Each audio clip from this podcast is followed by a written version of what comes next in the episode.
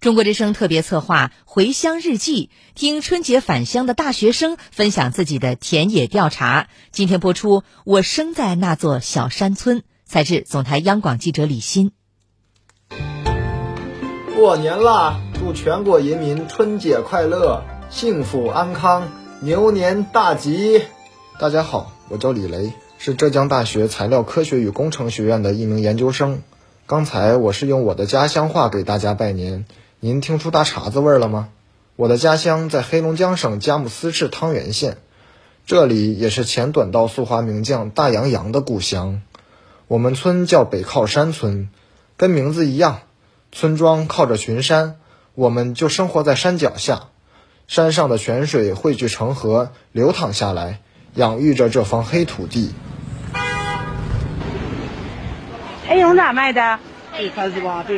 春节对于我们东北来说，不仅是一个节日，更是一个季节。一进腊月，大家就开始备年货。年到年到，高堂祭灶，姑娘要花，小子要炮。从这句东北俗语中，也能看出我们对过大年的尊重。今天是大年初二，家家户户开始走亲访友。因为疫情原因，大家减少了聚集的规模。但感情还像家家户户门口高悬的红灯笼一样红火热情。安静，安静吗？哎，阿姐，快这儿来，这儿来啊，来，吃饭呢？吃完了。吃完了。视频、电话、短信，各种方式的拜年轮番轰炸呀，整天都填得满满当当的。相信很多和我一样在外待久的人，在回家前都会有些近乡情怯。担心离开的太久会没法话家常、侃大山，担心家乡会少了记忆中的味道。但只要一听到东北人张嘴，干哈呢？咋样啊？最近，这熟悉的唠嗑开场白，一下子就把我带回到过去的日子。但远亲近邻唠嗑的内容变了，除了家长里短，还有国家大事、脱贫的、旅游的、县里的、村里的。要是有不明白的新政策，村里的广播还会给大家解读，大家也会东一句西一句的相互整明白、聊清楚。一开始咱们汤原县的老地段，它的房屋啊都是不规则的。那么这条火车道呢是通往哈尔滨的那条主道。其实我们村除了自然风景美，还是国家一类革命老区村。东北抗联六军曾经在这里播下了革命火种，所以这些年。我们村新建了全省第一个村级抗联历史纪念馆——北靠山抗联纪念馆和村史馆。趁着发展红色文化旅游，村里的景观建设也有了质的飞跃。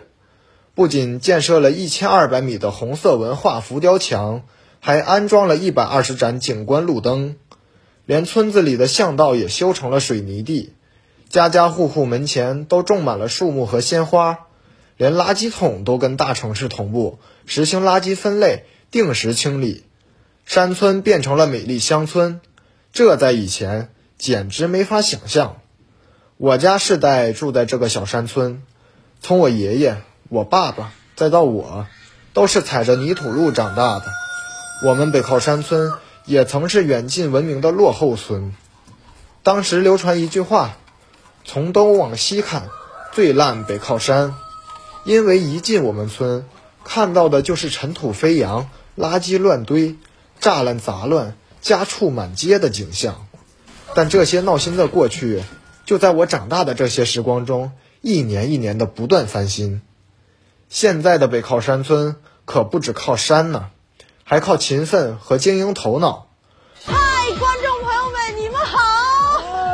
我们现在在黑龙江省汤原县的这个北靠山村的冰雪乐园呐。除了红色文化，我们村借着三面环山、一面临水的自然优势，建了果蔬采摘园、农家乐和民宿。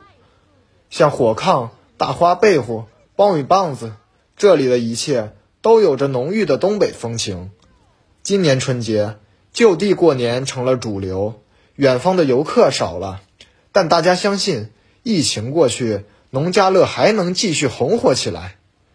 乡村美不美啊？主要看气质，这种气质外在于景，内在于人。二零一九年五月五日，我们汤原县才正式脱贫。要说有的人家有没有返贫的风险呢？倒也不能那么肯定。但听大家唠嗑，说的想的都是开拓产业、增加收入。有了这份决心，肯定就能脱贫还致富。在雪后的阳光下，我看到小孩子们在积雪被踩实的路上抽陀螺，在有坡度的地方还拿着冰爬犁往下滑。这是东北孩子冬天特有的快乐。他们跟小时候的我一样，却又比我的小时候更加开心快乐。替我家乡圈个粉。说到东北，你想到了啥？猪肉炖粉条，小鸡儿炖蘑菇，还是烤冷面呢？除了吃，我们这里还有雪山湖泊和森林星空。出了我们村不远，就能到大梁子河森林公园，这里有两千四百公顷的原始红松林，能让你感受到最为壮观的大兴安岭景观。这里还有雪乡民宿、看雪赏灯、狗拉爬犁。这些特色东北游乐项目会让你感觉到什么叫身在岭东而心在盛夏。欢迎你们来东北，欢迎你们来汤圆，俺们东北人民老热情了。